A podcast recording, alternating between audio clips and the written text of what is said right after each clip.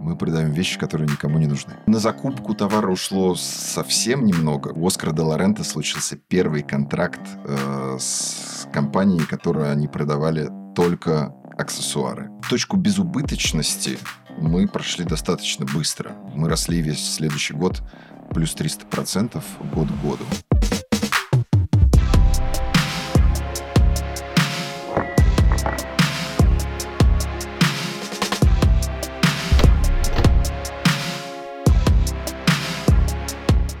Дорогие друзья, всем привет! Это подкаст «Я сам открою», и я его ведущий Артур Саркисян, коммерческий директор компании CoolTouch. «Я сам открою» — это подкаст про молодые и яркие компании, которые когда-то начинали со слов «а что если?», а теперь задают тренды в индустрии. Мы приглашаем в гости предпринимателей, чтобы они рассказали про свой путь от первых шагов до планов на будущее. И как знать, может быть, мы вдохновим вас на открытие своего дела. И первый наш гость – сооснователь универмага современных украшений Poison Drop Андрей Мигунов. Сегодня мы обсудим, как из онлайн-стартапа вырасти в крупнейший магазин России и запустить международный бренд в рамках текущих условий. Привет, Андрей. Артур, привет. Спасибо, что согласился поучаствовать в нашем подкасте. И первый вопрос, который мне хотелось тебе задать. Расскажи, пожалуйста, а с чего все началось? И как же пришла идея создать такой универмаг? И молодая ли компания? И молодая ли компания, самое главное. Нам 10 лет, я не знаю, это молодая компания? Вполне. Вполне? Окей. Ну, по теперешним временам это вообще компания, пережившая там раз, два, три, четырнадцатый год, восемнадцатый год. Не один кризис, да, так скажем. Да-да-да. С а чего все началось? С чуда. И в чем заключалось оно? Встретилось четыре человека. Каким-то невероятным стечением обстоятельств.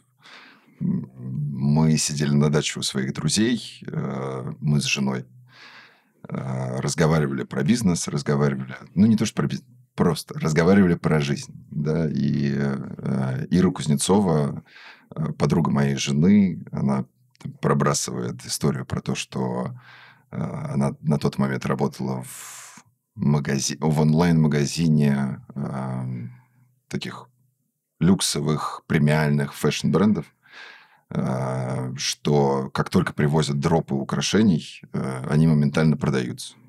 И типа давайте, не давайте, а хочется попробовать э, с этим сегментом что-то сделать, потому что ну, это явно что-то новое. Я на тот момент работал в Инстайле, в женском глянцевом журнале.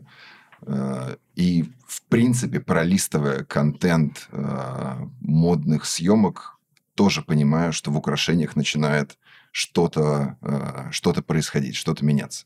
А на украшения я обращаю внимание, потому что до этого работал в ювелирной сети. Ну, в общем, какая-то такая... Э, глаз останавливается. И, не знаю, все загорелись. Э, мы нашли еще одного партнера, который сможет дополнить наш, э, наш союз э, IT-экспертизой. Мы семьей с моей супругой нашли деньги, э, небольшой стартовый капитал и погнали. А небольшой стартовый капитал это сколько? Миллион рублей. Миллион рублей. Что-то в этом духе. Да. Ну, то есть по, тек, по текущим деньгам, там, с учетом инфляции, я думаю, что это как раз в районе там, 2-3 миллионов рублей было бы. Ну, на сегодняшний день, да, это, наверное, такая сумма. И тогда, и сегодня для старта бизнеса это что-то несущественно малое. А, и ну, мы начинали, не знаю, у меня склад был в шкафу дома, в спальне. Работали мы у Руслана, у нашего четвертого партнера, э, в квартире. Летом сидели на балконе, рисовали сайт. Э, программист, которого, которому ну, там, чуть-чуть доплачивал Руслан, э, делал программное ядро, адаптировал Bittrex под эту историю. В общем, все делалось руками абсолютно. Любая там не знаю, упаковка, фирменный стиль, название. Мы там, не понимали, что такое заказать у какого-то агентства. Это было совершенно немыслимой затеей. А, прием звонков, а, поездка по поставщикам. Это все ну, вот исключительно собственными силами. А, так что начинали из гаража, с балкона. Lean стартап в своем концентрированном состоянии. Угу.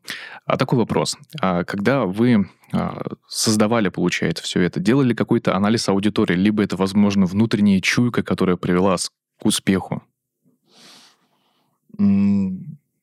Знаешь, это это, наверное, внутренний интерес, внутреннее желание, какая-то чуйка.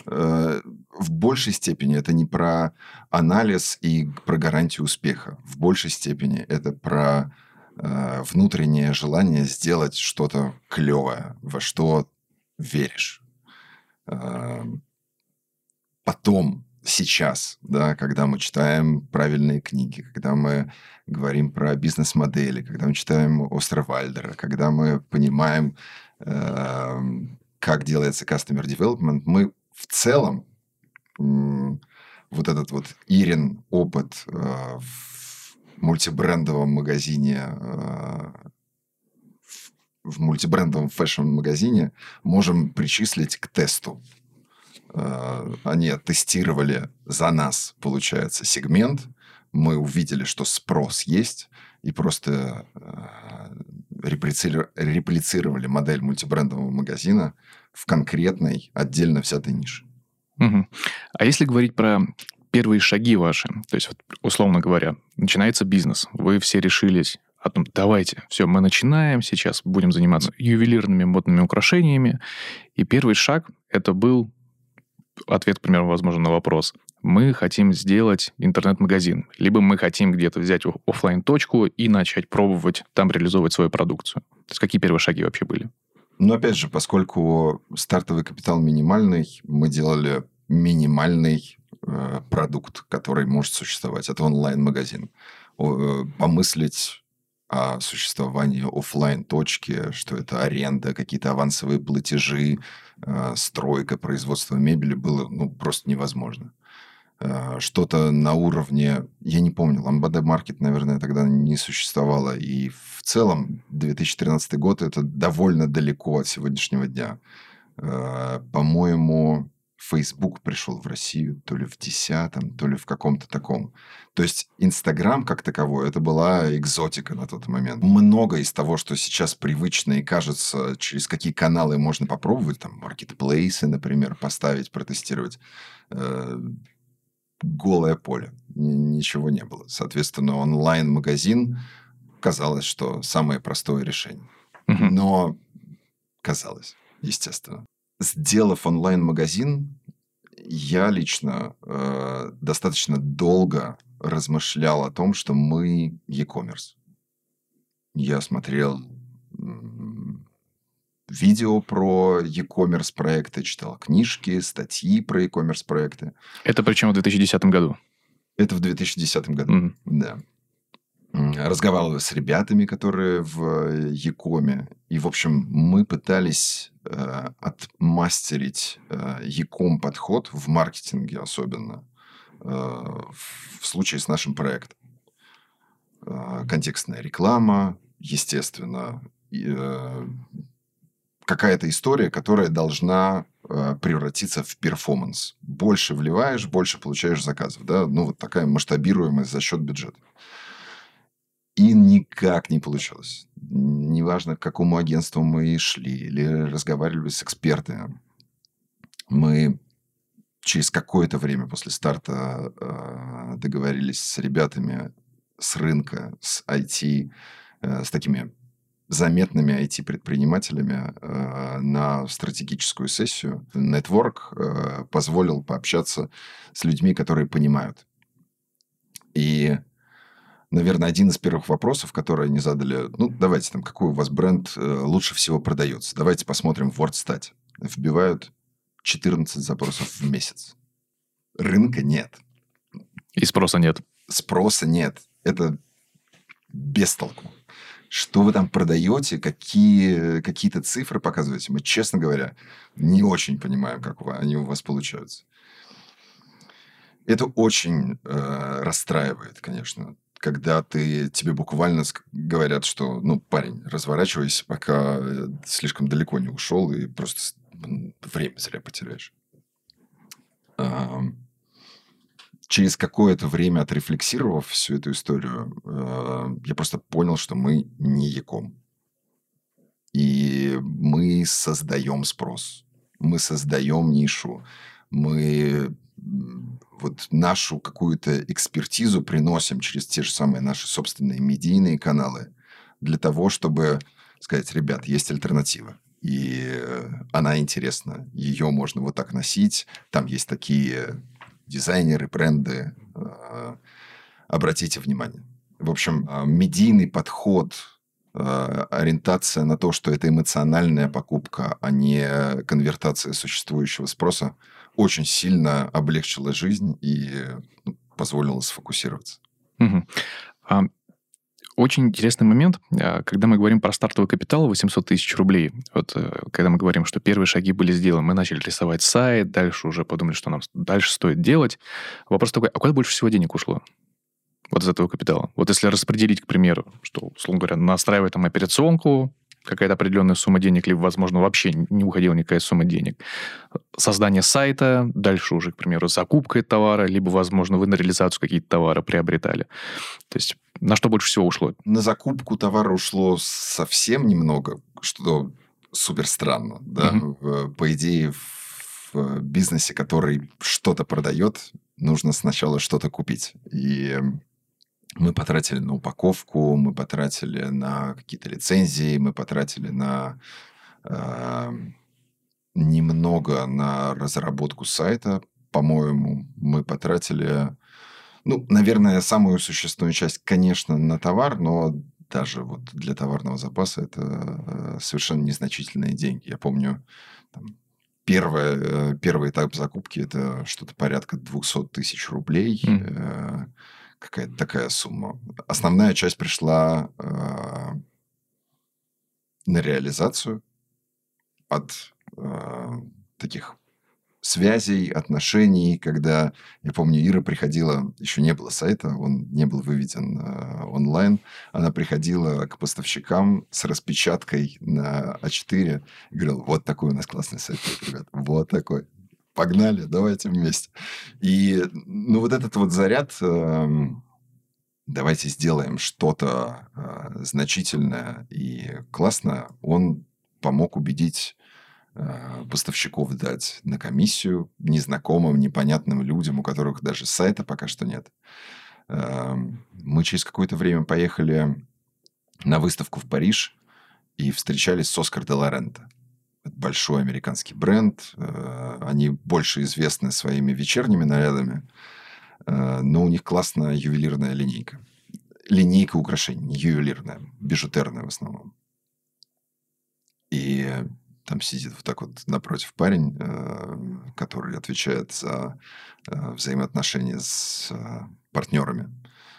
Говорит, ну, ну кому, ребят, Оскар де Лоренто не может продаваться на каком-то русском сайте, который только про украшения. Ну, сколько вы там напродаете? Вы будете там где-то в, внизу нашего списка партнеров. И 30 минут разговора он как-то так э, зарядился вот этим вот молодецким желанием. Ну, давайте что-нибудь придумаем. Такой, окей, я вам помогу. Пробили стену.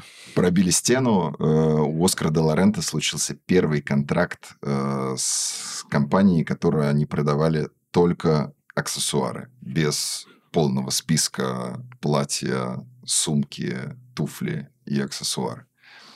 Не знаю, как-то так это работало. На вот этой вот человеческой энергии, на светящихся глазах позволило сделать из миллиона рублей достаточно большую компанию. Угу. А вопрос, через сколько? Через сколько был первый выхлоп? Ну, то есть, инвестировав 800 тысяч рублей, когда вы уже понимали, что в целом это все окупилось? Знаешь, точку безубыточности мы прошли достаточно быстро. Я думаю, что за 4 месяца. Эм, к концу года мы уже понимали, что можем заработать на свои расходы. Мы можем уже снять офис, Первый офис был очень смешной. Это 8 квадратных метров. Э, потолок чуть выше двух метров. Э, ну, естественно, без окон. Такое помещение то ли мастерской, то ли чего-то такого. Ну, в центре. Ну, в общем, спичечная коробка. Э, но, тем не менее, появился офис, появился первый сотрудник, э, кто занимался ответом на телефонные звонки и сбором заказов. Зараб... Вот про заработок, про какую-то такую... Мы поняли, что заработали. Это случилось очень не скоро потому что, начиная с небольшой базы, ты все, естественно, моментально реинвестируешь. Как только у тебя появляется хотя бы какая-то возможность, ты начинаешь давать рекламу, э, нанимаешь курьера, платишь бухгалтеру э, и так далее. То есть у нас э, первый год, может быть, даже полтора не было зарплат. А потом они у нас были 30 тысяч рублей. Ну, что-то такое. И первый, один из первых сотрудников, которые мы наняли, это был главный редактор, человек, который писал имейлы рассылки. Мы ему платили 80 тысяч рублей. При зарплате основателей 30 тысяч рублей. И это прямо было решение. Мы сидели, наверное, пару дней, совещались, стоит нам этого делать или нет. Э, это я к тому, что чего-то там почувствовать в финансовом смысле удалось очень не скоро. Я не буду врать, не помню точно. Mm-hmm. Наверное, к концу второго года мы там, выплатили себе какую-то э, премию-дивиденды по 100 тысяч рублей. Ну вот, какой-то такой момент, э, liquidity moment э, у нас случился. А в течение этого интервала времени, вот, в течение двух лет, вы привлекали еще инвестиции или нет? Их до сих пор... Э, мы до сих пор растем органически. Mm. То есть, получается, это все от стартового капитала пошло? Это все от стартового капитала. Есть, безусловно, на сегодняшний день заемный капитал. Э, без него точно никак не обойтись. Но инвестиций в компанию до сих пор не было. Нас в каком-то смысле спасло то, что мы не встали на какие-то на какую-то повышенную скорость развития. У нас у нас, естественно, появились конкуренты. Вообще, Poison Drop э, в тематике дизайнерских украшений в России, ну, мне кажется, да не то, что мне кажется, он был... Это первый э, онлайн-магазин. Э, мы открылись, э, мы запустили сайт в августе 2013 года, а в марте 2013 года запустился проект в Грузии. И он нас прямо беспокоил. Ну, типа, кто-то... Э, и беспокоил, и радовал, да, что кто-то уже в этой нише начинает что-то делать. Это классно. То, что грузинский проект работает в основном на российскую аудиторию, тоже понятно. И это ну, типа не очень классно, потому что у нас есть конкурент, э, кто-то с нами соперничает. Но э, потом появля... начали появляться российские проекты, и, наверное, через год после старта, в 2014-2015 году, появился мощный, э, мощная компания, прям профондированная, у них в инвесторах крупный ритейлер, который понимает, как бы, как закупается товар, как управляется эффективность, э, как управляется сток и как, выходит, э, как получается эффективность, как э, открываются магазины, ну и так далее и тому подобное. У них, по-моему, сред... из стартового инвестиционного капитала было что-то порядка 2 миллионов долларов. Вскоре после их открытия они выходят э, таким масштабнейшим корнером э, в цветной. Я такой, блин, это должен был быть я, это должны были быть мы, кто откроет этот... Э... Ну, я тогда цветной супер проект. На тот момент он вообще ну, топ level, с да. точки зрения моды, аудитории, ее как бы приверженности э, именно модным каким-то тенденциям. И я смотрю на это все и думаю, блин, мы, ну, мы уже не первые, мы вторые. Через два года мы покупаем эту компанию. То есть для тебя это послужило неким, наоборот, мотиватором, а не демотиватором. То есть когда вроде видишь, что появляется какая-то компания с огромными инвестициями, можно подумать, о том, что руки опускаются, не, и делать нет, ничего не хочется. Мы прямо, прямо засучили рукава и э, начали грести с удвоенной скоростью. Вот эта вот ревность, такое соперничество, да, чужой успех, он, э, нас, как команду, очень сильно мотивировал. Э, но не только в этом, конечно. Э, не то, что мы такие крутые, значит, на собственном ресурсе обошли компанию, подкрепленную большими инвестициями. Это дизайнерский, дизайнерский сегмент. Это сложная, вызревавшая какая-то привычка покупать, вызревавший, э, вызревавшая часть рынка. И мне кажется, ребята просто опередили. Опередили время, опередили спрос, потратили достаточно много денег на маркетинг, играли вот в этот e-commerce, э, вышли в цветной четырьмястами квадратными метрами площади. Ну, то есть все было так, как будто это уже бомба, и надо побеждать, надо захватывать рынок. Рынка не было, деньги были потрачены, инвестор такой, ну, блин, наверное, это какая-то фигня, и э, раунд они не нашли. В общем, э, нас вот эта вот бережливость, нас э, органика и медленная скорость в каком-то смысле э, спасли и помогли.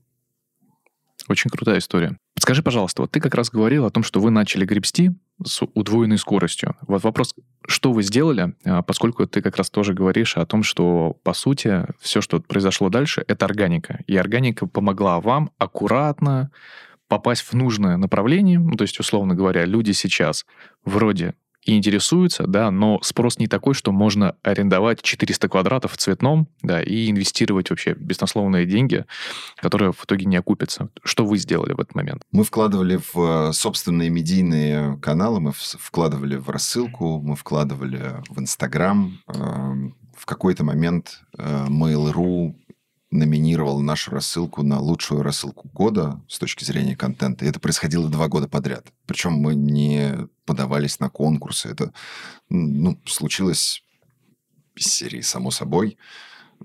Мы просто делали качественный продукт. И вот этот вот э, эффект накопления, когда ты, э, когда ты делаешь качественно, несмотря на отдачу, он просто количество перешло в качество. И э, накопленный ассортимент, накопленные бренды.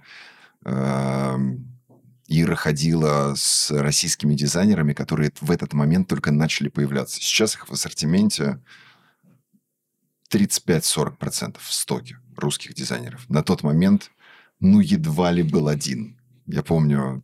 Один процент или один дизайнер? Один дизайнер. Mm-hmm девушка пришла, э, она Маша Штерн. Она училась на журфаке МГУ. Э, мы сидели на знаменке вот в этом спичечном крабке. И она э, после лекции буквально зашла со своим кейсом колец на фалангу. И вот это был первый один из первых российских дизайнеров, который там, она рассказывала, почему эти кольца носят на фалангу. Тоже у нее так много было энергетики, но ни бренда, ни товарного запаса. Ира много вложила в то, чтобы российские дизайнеры понимали, в какую сторону им развиваться. Mm-hmm. И вот этот э, накопленный эффект от того, что рынок подрос, мы э, смогли привлечь к себе клиента, оно э, сконвертировалось. Угу.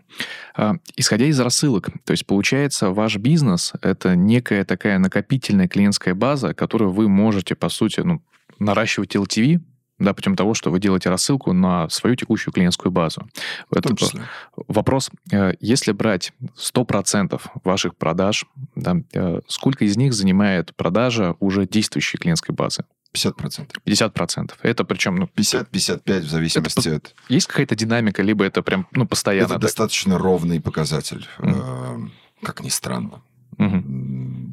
Мы, наверное, уже лет пять наблюдаем плюс-минус вот такое состояние. Понятно, что есть пиковые сезоны, есть декабрь, есть э, распродажные моменты, когда мы уходим там, к 60, приближаемся, но в целом в среднем по году это в районе 50. Угу. Тогда получается история в том, что вы грамотно сегментировали свою клиентскую базу и грамотно подобрали ее интересы, ну, как мне кажется. вот, э, исходя из того, что ты говоришь. То, что мы начали делать рассылки, поскольку, как мы, рассылка-то была это по действующим клиентам в рамках мейла. Да-да-да, конечно. Mm. Были подписчики, естественно, кто просто вводит свой адрес на сайте и еще не покупал, но тем не менее следит за тем. Разумеется, не только клиенты, но ну, кто подписался. Кли- клиентов да. большинство. Угу.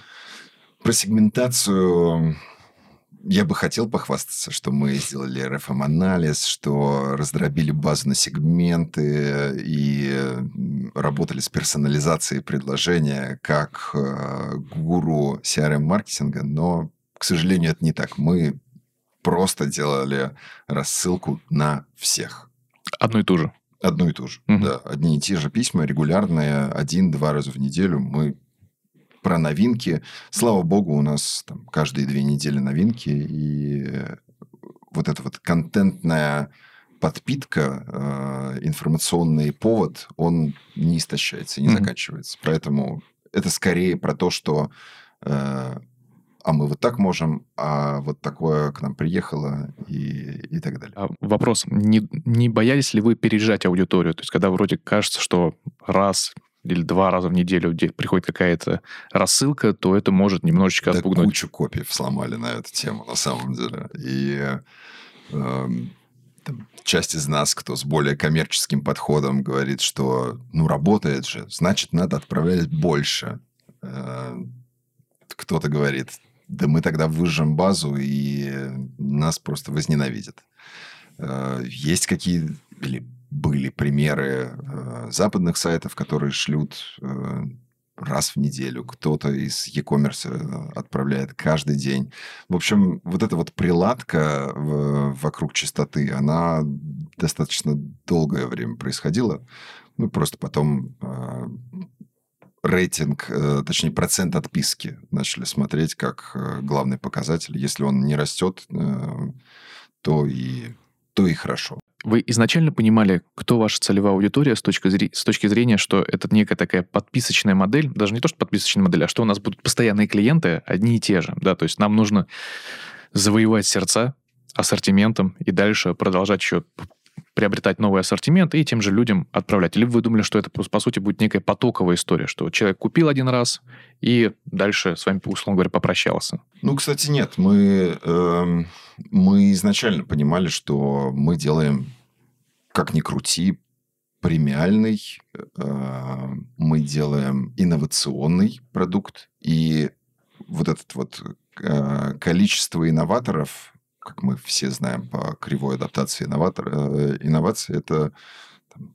3%, по-моему, от всей потенциальной аудитории. Соответственно, этих людей априори не может быть много. Оскар Хартман, по-моему, как-то рассказывал про, про Купи Вип еще там, давно, э, про то, что неважно, сколько и выливается из ведра, главное, чтобы в него заливалось больше. Mm-hmm. И тогда э, как бы модель успешно работает. Мы всегда понимали, что мы не несем дырявое ведро, мы несем хрустальную вазу, которую э, нужно оберегать всеми силами.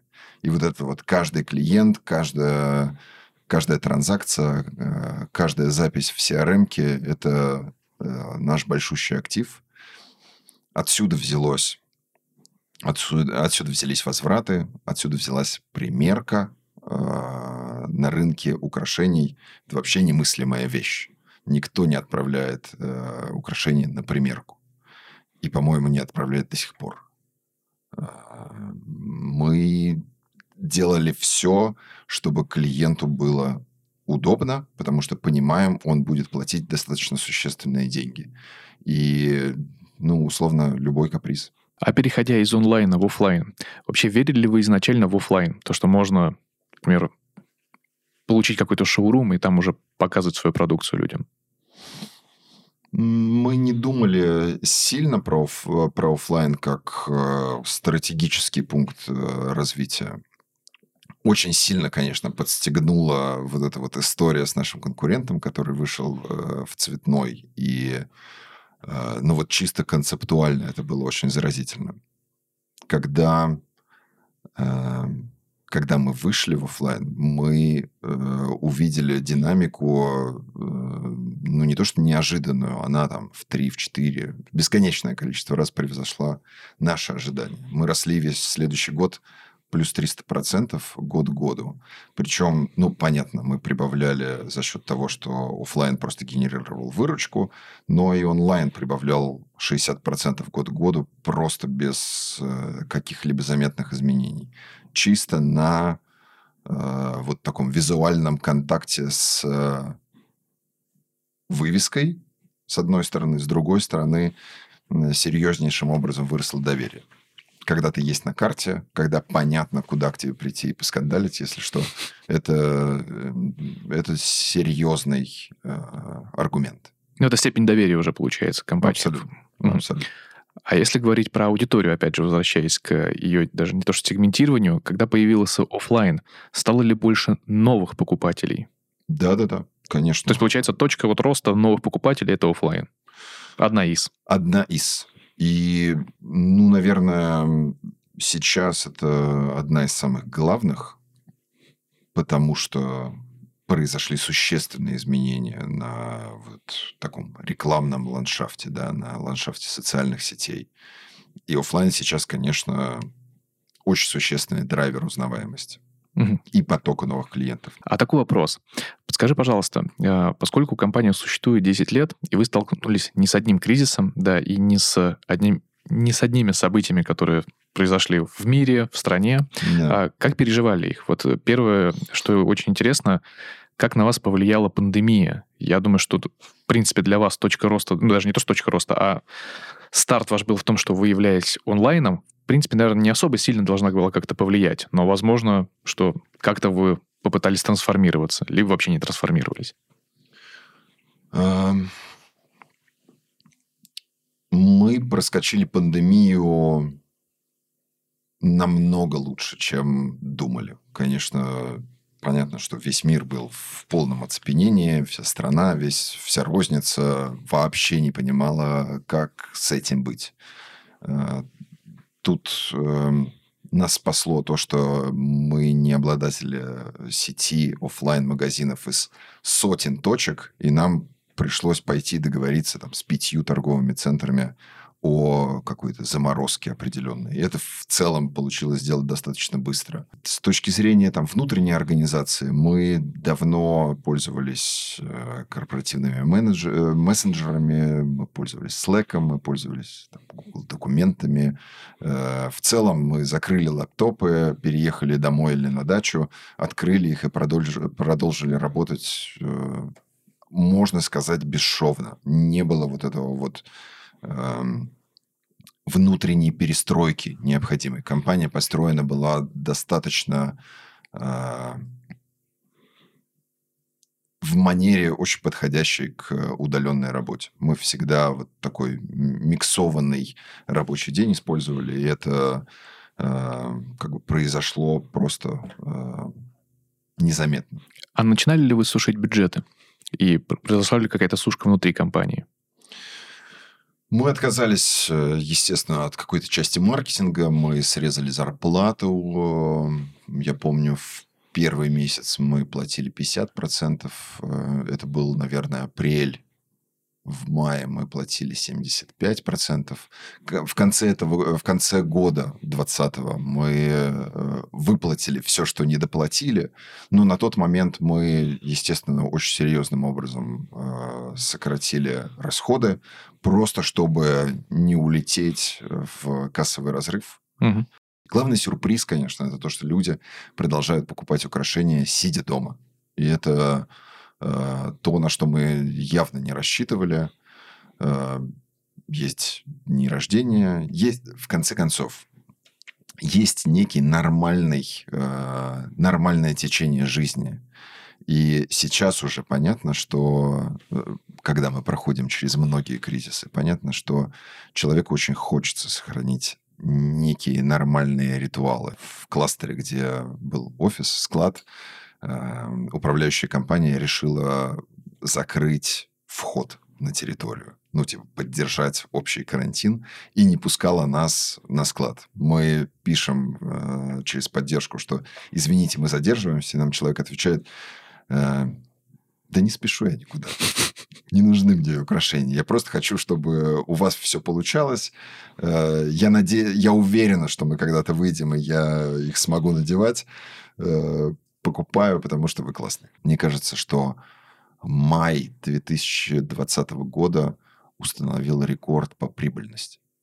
А при этом э, вернули всем зарплаты на прежний уровень? В конце года. В конце года. То есть, получается... Мы, мы вернули зарплаты на, на прежний уровень mm-hmm. э, в июне, и в декабре вернули недоплаченное. Угу. А, а, то есть вы, получается, компенсировали то, что срезали, да, да, в будущем компенсировали? Да, да, да, конечно.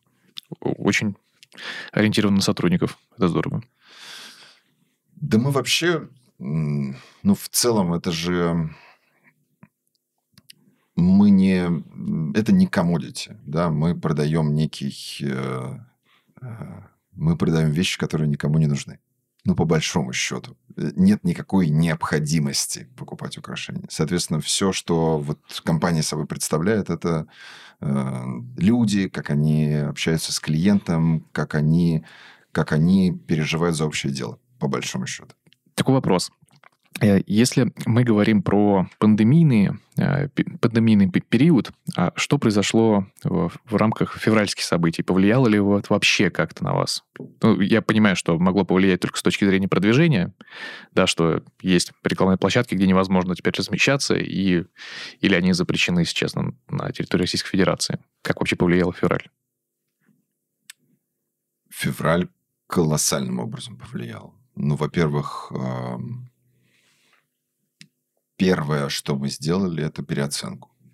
И переоценили мы, переоценились мы в два раза.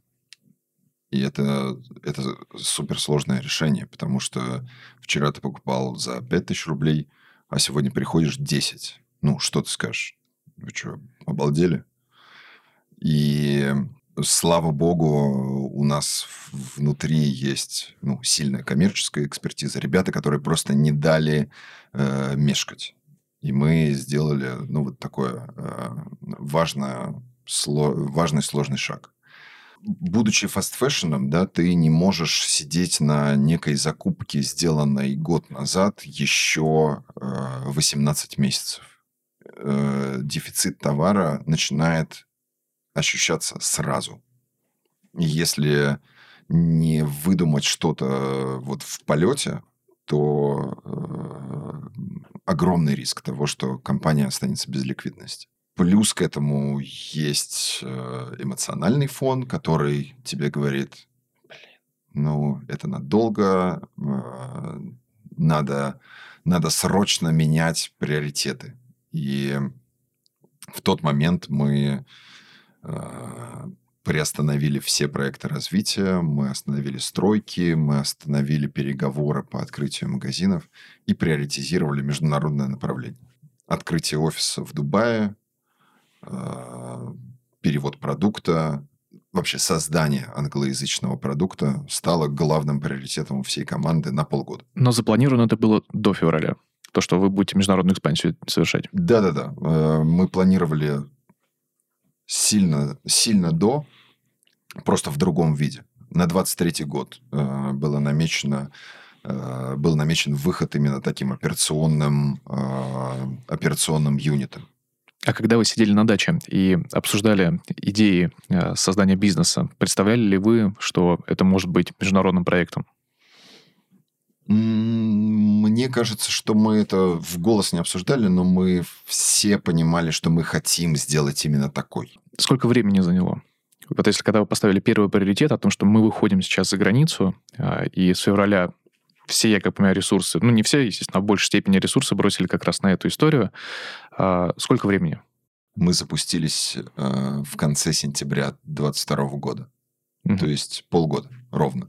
Это клевое, конечно, приключение. И, и было, и продолжает быть. Э, мы в сентябре, получается, стартовали продажи. Мы открыли офис, Эм, накололись на то, что партнеры ненадежные, и пришлось открывать собственный офис со собственным складом, с собственными сотрудниками. Эм, но начало положено. А какие цели вообще, в принципе, на ближайшие 2-3 года у вас?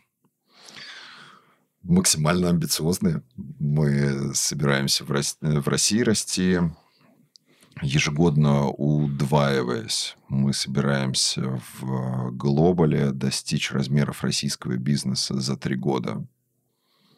Ну, в общем, это такое удесятерение на самом деле получается. И у нас последний вопрос. Скажи, пожалуйста, с учетом твоего десятилетнего опыта и с учетом того, что ты рассказал, мог бы ты порекомендовать начинающим бизнесменам какие-то определенные вещи при старте? Моя позиция такая. Коллаборировать. Моя позиция – это иметь партнеров, э, иметь разные мнения, иметь сложности во взаимоотношении с партнерами, но э, чисто мне э, намного комфортнее, понятнее, когда встречаются люди с разным менталитетом, с разной экспертизой, с разным взглядом, и вот в этом такой э, в здоровом конфликте э, рождаются правильные решения или разные решения или решения, которые да, э, где-то один выручил, где-то другой, э, когда есть на кого положиться. Спасибо тебе огромное за такую вдохновляющую беседу. Вот. Дорогие друзья, огромное вам спасибо. Это был первый выпуск нашего подкаста. Я сам открою. У нас был в гостях Андрей Мигунов, основатель компании Poison Drop. А, как повторюсь, огромное спасибо и самого главного процветания компании. Спасибо большое. Спасибо. Подписывайтесь на наши социальные сети, они есть в описании этого подкаста. Ставьте ваши реакции, оставляйте комментарии и, конечно же, подписывайтесь на нас. Всем cool touch.